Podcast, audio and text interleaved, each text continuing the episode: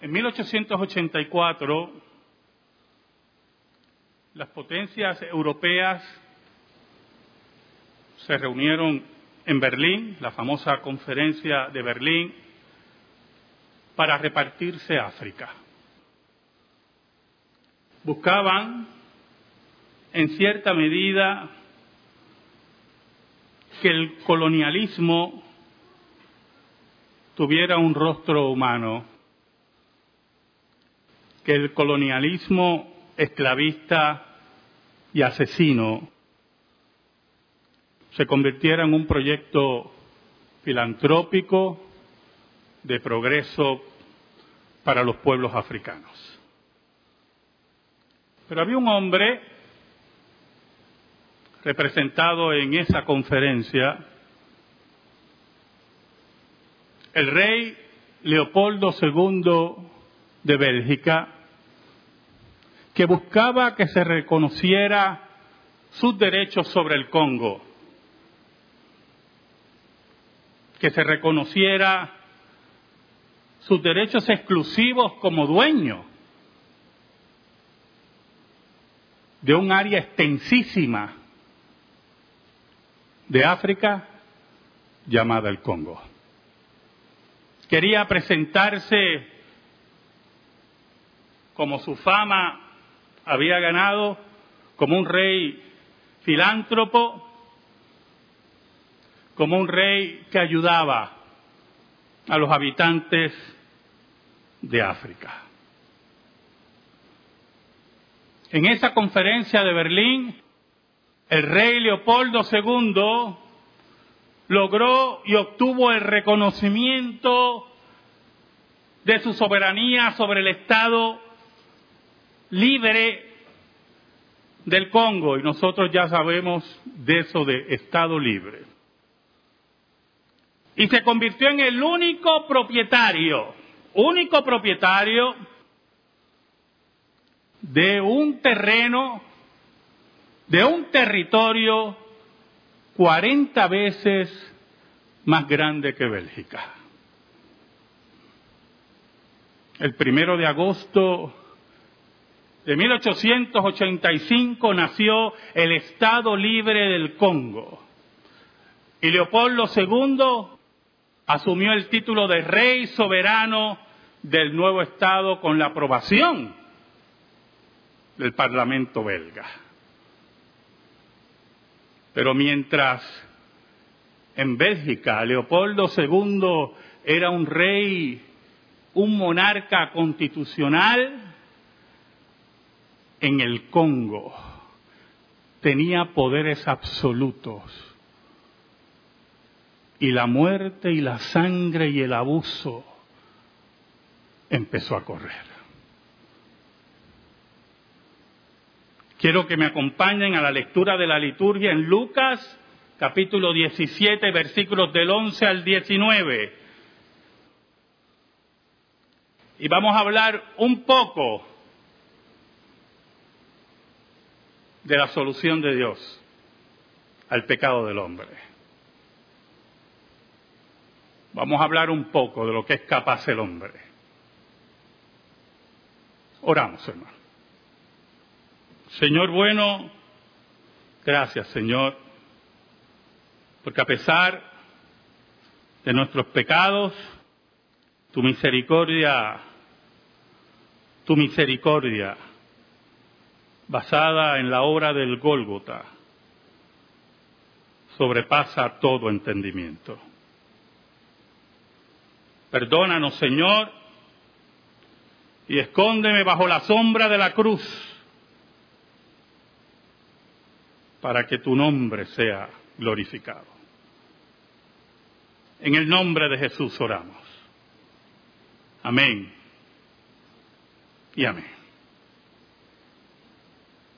Jesús estaba haciendo sus recorridos, sus recorridos de enseñanza, sus recorridos de sanidad. Jesús estaba en la tarea de la inauguración del reino.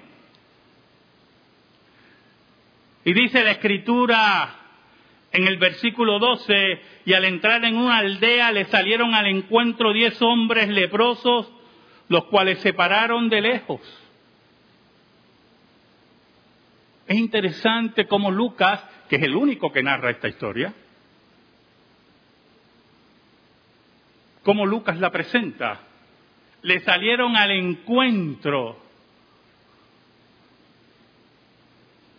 Buscaron verse, planearon acercarse a Jesús. Era como si esos diez hombres, diez hombres sin esperanza, diez hombres desahuciados, no solamente por la medicina de su tiempo, sino también por la religión de su tiempo, hubieran planeado y hubieran dicho, ya no nos queda nada. Veamos a Jesús. Es el paso de la desesperación, es el camino que toman los hombres y mujeres cuando la esperanza aparentemente se ha perdido. Es como si hubieran planeado, oye, ¿has oído de Jesús? Sí, dicen que limpia leprosos. He oído que da vista a los ciegos. Es más, y uno de ellos debe haber dicho, yo oí que resucitó muerto.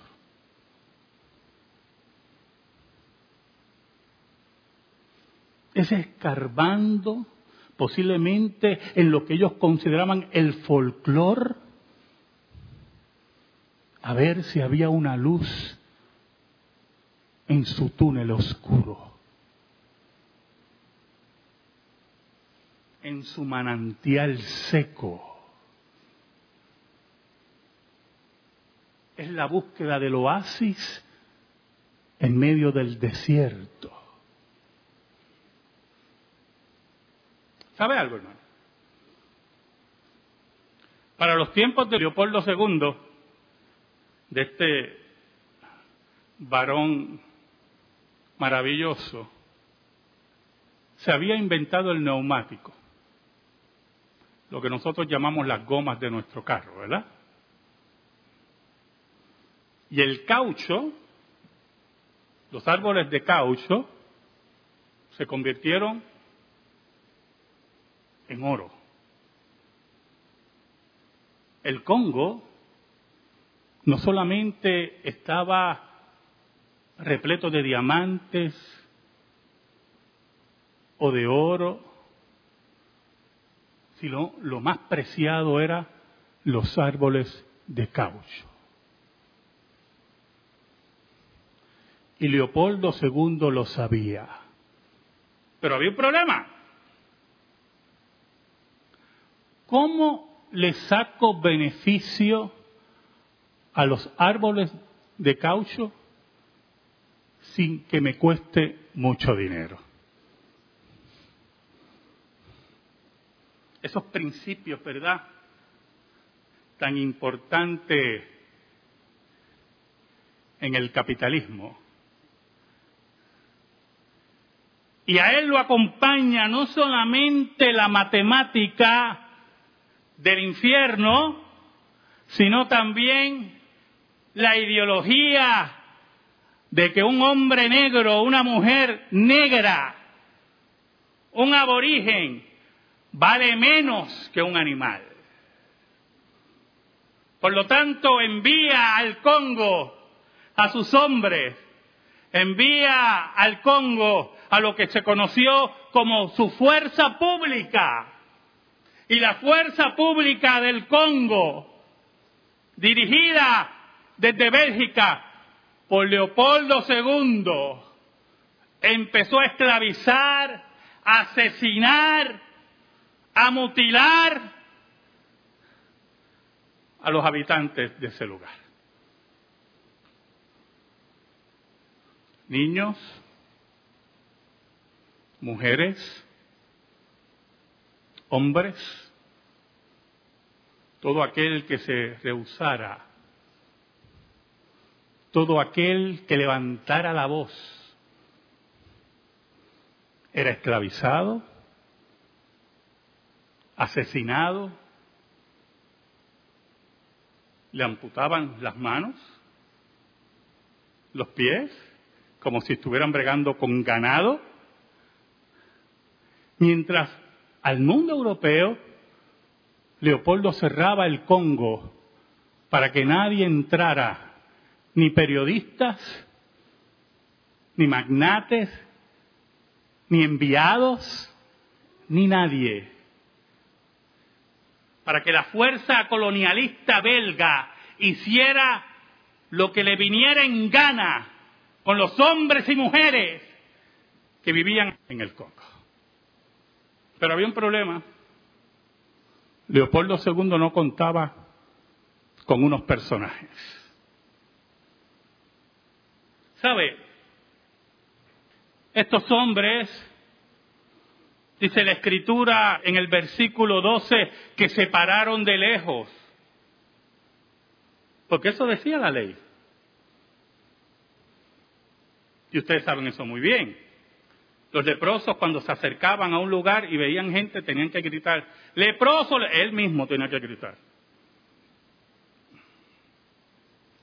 Leproso, leproso, añadiendo a su condición la humillación, el descaro de ser visto menos que un ser humano. Y ellos siguiendo la ley, planificaron muy bien, pero siguiendo la ley, buscando no ofender a Jesús, buscando a ver si el folclore y lo que habían oído es verdad. De lejos nos dice el versículo 13, y alzaron la voz, Reina Valera nos recoge lo que significa eso en el original, gritaron desesperados. Y no me diga que usted no hubiera gritado desesperado, si fuera su única esperanza. No me diga si usted no hubiera alzado la voz en forma histérica, si era su único camino. No me diga si usted no se hubiera roto la garganta para que fuera insertado nuevamente en la corriente de la vida del ser humano. Y alzaron la voz diciendo, Jesús, Maestro, ten misericordia de nosotros. Pedían misericordia al hombre que tenía la misericordia. Pedían sanidad a aquel que podía sanarlos. Querían poner en práctica si lo que habían escuchado era verdad. ¿Sabe? Esta semana fui con mi esposa a ver Tarzán. Yo no quería irla a ver, sinceramente, porque creo que la otra que vi hace muchos años atrás fue una obra maestra. Creo que el actor que hizo de Tarzán fue Christopher Lambert, en una actuación increíble y basada en la novela en una forma bastante fiel, bastante fiel y con una ambientación y una fotografía única. Y decía a mi esposa, pero ¿por qué? Lo más seguro en la primera. Pero mi esposa me decía, muy sabiamente, para convencerme, no es lo que tú crees. Y de, bueno, pues vamos a ir a ver. La película es excelente. Pero hay algo que ustedes no saben, que es muy importante que estemos atentos de lo que es capaz Hollywood. Hollywood adúltero, Hollywood enemigo de la historia, Hollywood enemigo de la iglesia. ¿Se acuerda que le dije que Leopoldo II no contaba con un detalle? No era Tarzán, Tarzán un personaje mítico de una novela. Tarzán no liberó a nadie porque nunca existió. Leopoldo II no contaba con la iglesia y la voz de los misioneros. Lo que Hollywood a ti te oculta. Lo que Hollywood a ti te miente. Porque cuando Leopoldo II asesinaba y mataba y amputaba piernas, manos, destruía familias, destruía tribus para enriquecerse como el animal que era, los misioneros alzaron su voz y llevaron la voz a los países de Europa y Estados Unidos. Y ahí estuvo la voz de Henry Grattan Guinness, el misionero que en 1895 denunció la obra atroz de Leopoldo II en el Congo. Allí estaba la voz del misionero presbiteriano William Morrison, que decía que la corrupción era tal que Leopoldo II se atrevía a afirmar que mandaba personas para ver si eso era verdad, y eran personas compradas por la corona belga para ocultar el asesinato y el crimen y el desprecio a la vida humana. La voz de la iglesia, fue la voz de la iglesia la que denunció el asesinato en el Congo. ¿No fue Tarzán? ¿Sabe, hermano? En el versículo 14, Jesús dice, y cuando él los vio les dijo, id, mostraos a los sacerdotes, y aconteció que mientras iban fueron limpiados. Y esto es bien interesante. Este versículo es una bomba. Número uno, Jesús le da la orden según la ley de Dios. Según la ley de Moisés, vayan a los sacerdotes. Ellos eran los que diagnosticaban, eran los que determinaban si te habías curado de lepra. En ningún momento dijo, sean sanos. Y ahí entra el segundo aspecto en este versículo, la obediencia. Cuando Dios manda, uno no cuestiona. Cuando Dios dice, uno no replica. Cuando Dios diagnostica, uno baja la cabeza. Y esos hombres no se preguntaron, caramba, ¿no nos va a limpiar? ¿Qué pasó aquí? Ninguno dijo, viste, te lo dije, eso es embuste. Eso que cubre, eso es embuste. No hubo ningún cuestionamiento. Obedecieron. Caminaron obedecieron a Dios. Así como los misioneros en el Congo que no se vendieron a la mentalidad asesina de Bélgica y a su corona despiadada, fueron firmes por Cristo Jesús y denunciaron al mundo lo despiadado. ¿Sabe algo, hermano? ¿Sabe lo que dicen los datos? Que bajo el gobierno de este santo varón, prácticamente el 50% de la población del Congo desapareció. Y algunos dan los datos de 10 millones de asesinatos. Cuando acabe el sermón, cuando termine hoy la iglesia, vaya al bulletin board. Como dicen en Castilla la Vieja, bulletin board. Va a haber unas fotos interesantes de lo que fue capaz Leopoldo II. Pero ¿sabe algo? Hollywood no se detiene ahí. No es solamente Tarzán, es interesante porque Jane, yo Tarzán, tú Jane, Jane está en el Congo porque su padre, mire qué cosa increíble, yo, yo estaba viendo la película y yo, verdaderamente esta gente no tiene vergüenza, porque se aprovecha de la ignorancia histórica de los pueblos. Por eso es que usted tiene que entender que la iglesia está inmersa hoy en una guerra cultural. Porque están aquellos que quieren tergiversar la historia y ocultar lo que Dios ha hecho en la historia. Y entonces está Jane, allí en medio de la selva donde conoció a Tarzán, y en una le preguntan, pero ¿qué tú haces aquí? Esa muchacha rubia, así, con los ojos azules, ¿verdad? Ese concepto de belleza tan europeo del siglo XIX. Ah, yo estoy aquí porque mi padre norteamericano vino al Congo a dar literatura. ¿Quién va a dar literatura en el Congo? En el siglo XIX. Eso es mentira, hermano. ¿Por qué no dijo mi padre es misionero? Esos iban al Congo a hablar de literatura.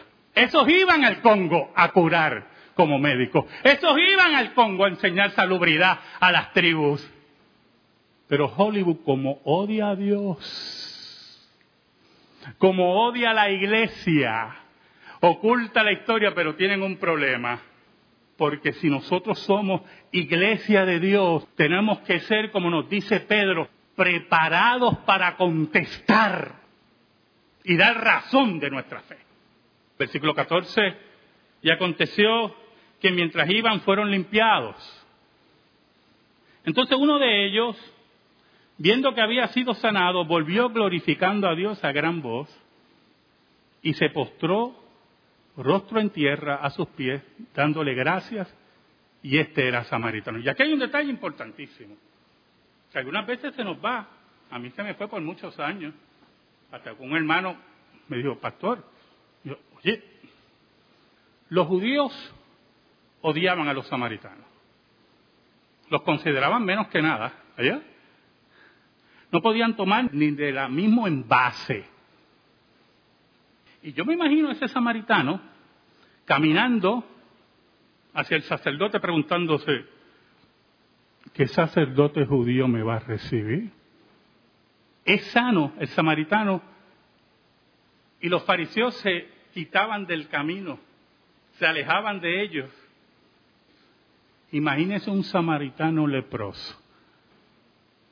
Y como quiera, mire qué interesante, ese samaritano obedeció a Jesús y se dirigió al sacerdote.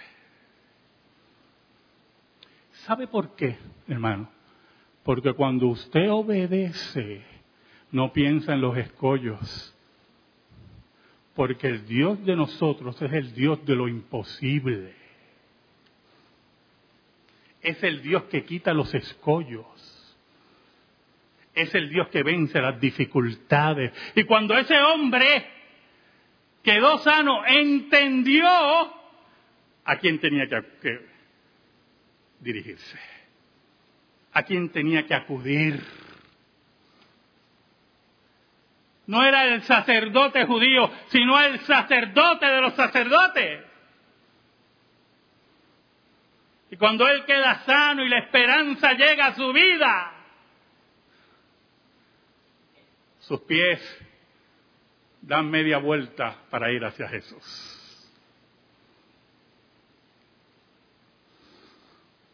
¿Sabe algo, hermano? En la película hay un personaje que lo interpreta el gran actor Samuel Jackson. Y su nombre es George Washington Williams. Era negro, porque había una costumbre, y es importante que usted lo sepa, que los dueños de los esclavos o le ponían el apellido de ellos, o le ponían el nombre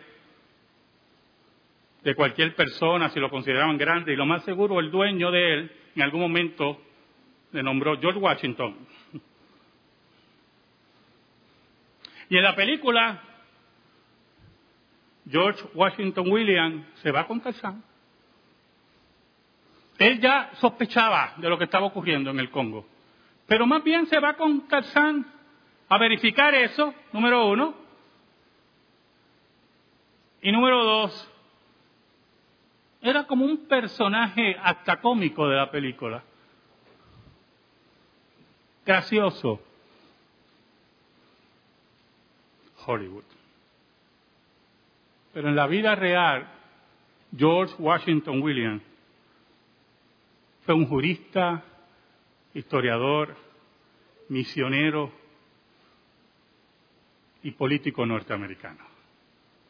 Pero aún más, fue uno de los que denunció el abuso, el asesinato, el crimen, el genocidio de Leopoldo II, escribiendo una famosa carta llamada la Carta Abierta a su Serena Majestad, y yo no sé si Serena era forma sarcástica, a su Serena Majestad Leopoldo II, rey de los belgas y soberano del Estado Independiente del Congo.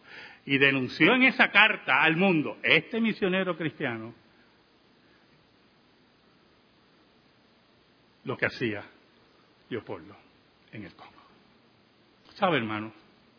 El versículo 16 nos dice que este samaritano se postró en tierra frente a Jesús, dándole las gracias. No necesitaba que el sacerdote que lo iba a rechazar y lo iba a humillar certificara su sanidad. Él sabía a quién tenía que dirigirse. Jesús le dice en el versículo 17, respondió Jesús, dijo, ¿no son diez los que fueron limpiados y los nueve dónde están?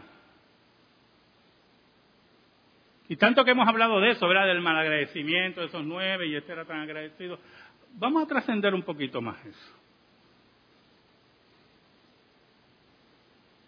Añade Jesús, no hubo quien volviese y diese gloria a Dios, sino este extranjero este samaritano, este que no tenía esperanza, este que no tenía luz, este que ha sido insertado en la corriente humana por Dios mismo, este que se le entregado el regalo del reino de Dios. La denuncia llegó al mundo. Los periodistas recogieron los señalamientos de la iglesia y los misioneros y Leopoldo II fue denunciado y posteriormente, si no me equivoco, en 1909, el Parlamento belga le quitó la jurisdicción de su rey a esos territorios. No había ningún héroe mítico como Tarzán para hacer eso eran los hombres y mujeres de Dios y la iglesia. Hombres y mujeres que llevaron la esperanza y el perdón de Dios al corazón del Congo. Hombres y mujeres que llevaron la voz de Jesús al mundo. Hombres y mujeres que no se rindieron por el Maestro. Hombres y mujeres que llevaron la voz de Jesús que dice en el versículo 19, y le dijo, levántate, vete, tu fe, tu fe te ha salvado. Amén. Gracias te damos, Señor. Te pedimos, Señor, que tu palabra eterna sea atesorada en nuestra vida y en nuestro corazón. En el nombre de Jesús. Amén.